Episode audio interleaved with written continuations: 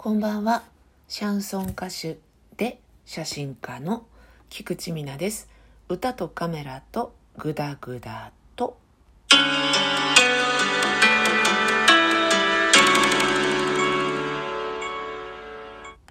日は歯科検診に行ったよっていうお話でございます。皆さん歯医者さん定期的に行ってらっしゃいますでしょうか？治療の他に検診に来てくださいって言われるじゃないですか。あれをどのぐらい皆さん守ってらっしゃいますかね。多分そんなに虫歯が結構多いとか歯に問題を抱えてるっていう人じゃないと意外にサボっちゃうんじゃないかなっていう気はするんですけどいかがでしょうか。私の場合はですねそんなにずっと歯が悪いとかそういうことはあんまりないんですけれども詰め物をねあのしてるんですよ。奥歯とかに虫歯のところにセラミック入れたりとか銀歯とか金歯とか皆さんやるじゃないですか。私もご多分に漏れずそれをやっているんですよね。多分2箇所だったと思うんですけどそれの保証期限というのがありましてその期限内だったらなんか壊れちゃったら無料で修理できますよとかそういうことなんですけどそれの条件っていうのがですねえー、歯科検診に定期的に通っていることっていうのが条件でして通っていないと例えば途中で不具合が起きても修理があの結構お金かかっちゃうみたいなそういうことなので面倒、えー、くさいんですけどとりあえず伺っております。とはいえとはいえですよ例えば歯医者さんの方では3ヶ月に1回来てくださいねって言われるんですけどやっぱりそれは4ヶ月 とか、えー、もうちょっと間が空いてしまったりしてはいるんですけどね。でまあ行くと口腔ケアと今の状態をこう見るっていうのかな。歯茎がこれぐらい下がっちゃってますよとか歯ブラシのやり方の指導とかこういうところに磨き残しが多いので気をつけてくださいねとかそういった指導を受けて帰ってくるっていう感じですね。私はすごく食いしばるタイプらしくて歯がもう結構すり減っちゃってるっていうのは言われるんですよね。食いしばりはすごくありますね。衛生士さんとかに言われるのはすごく食いしばっていたり歯ぎしりをしているとって言われるんですけど食いしばっているっていう自覚はものすごくありまして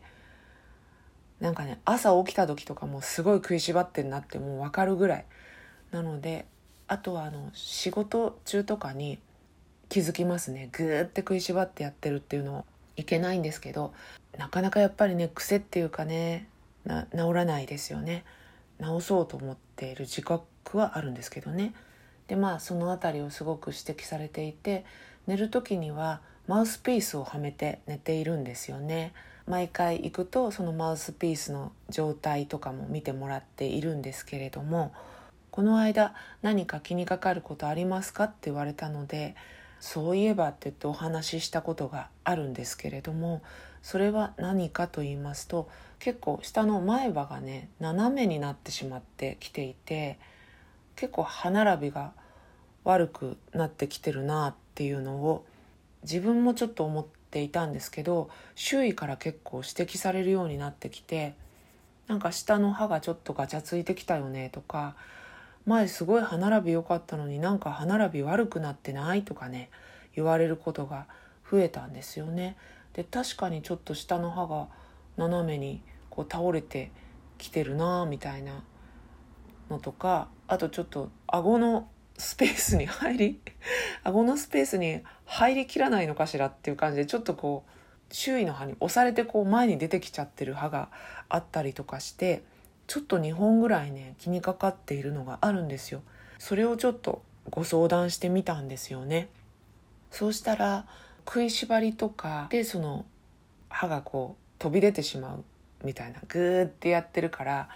どうしてもあぶれてしまう歯が出るっていうんですかね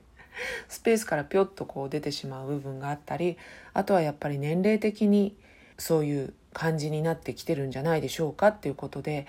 ああもう自覚はしてるつもりなんですけどやっぱりもうそろそろ二言目には年齢的にって言われる年代になったんだなっていうのは結構随所に自覚しますよね。それで、まあ、もしも本当に気にかかるようならば強制っていう手もありますよっていうことなんですよね。ただ強制はいわゆる保険適用になるかってことなのかなあれは。ちょっとその辺りしっかり聞かなかったんですけどあの診察をしてみてやりましょうみたいにならないと無理みたいなことも言われたんですよなんか適用になるかって言ったからあれは保険適用って意味なのかな、まあ、マウスピース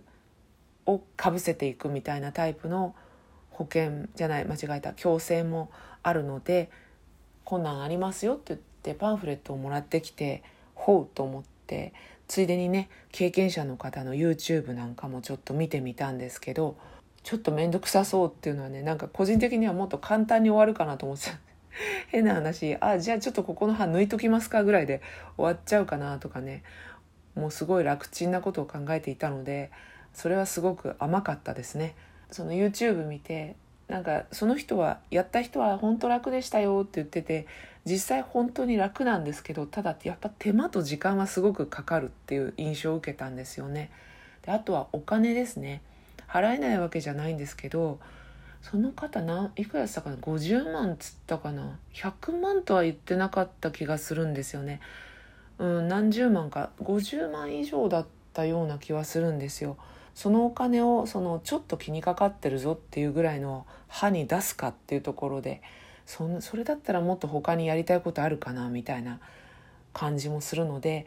まだちょっと考えようかなと思っております。でね歯科検診もあの面倒くさいけどそういうのが相談できるっていうのはまあ一つ行く価値はあるかなって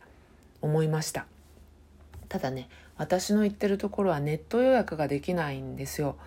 ね、ネット予約自体は取り入れてるんですけど一回やったねと思ってネットから予約したらあちょっとその日は主治医が出勤してない曜日なのでできればあの主治医のいる日にしてもらいたいんですよねっていう話で「ってことは?」って聞いたら「あですからあのなるべくお電話で」って言われてしまって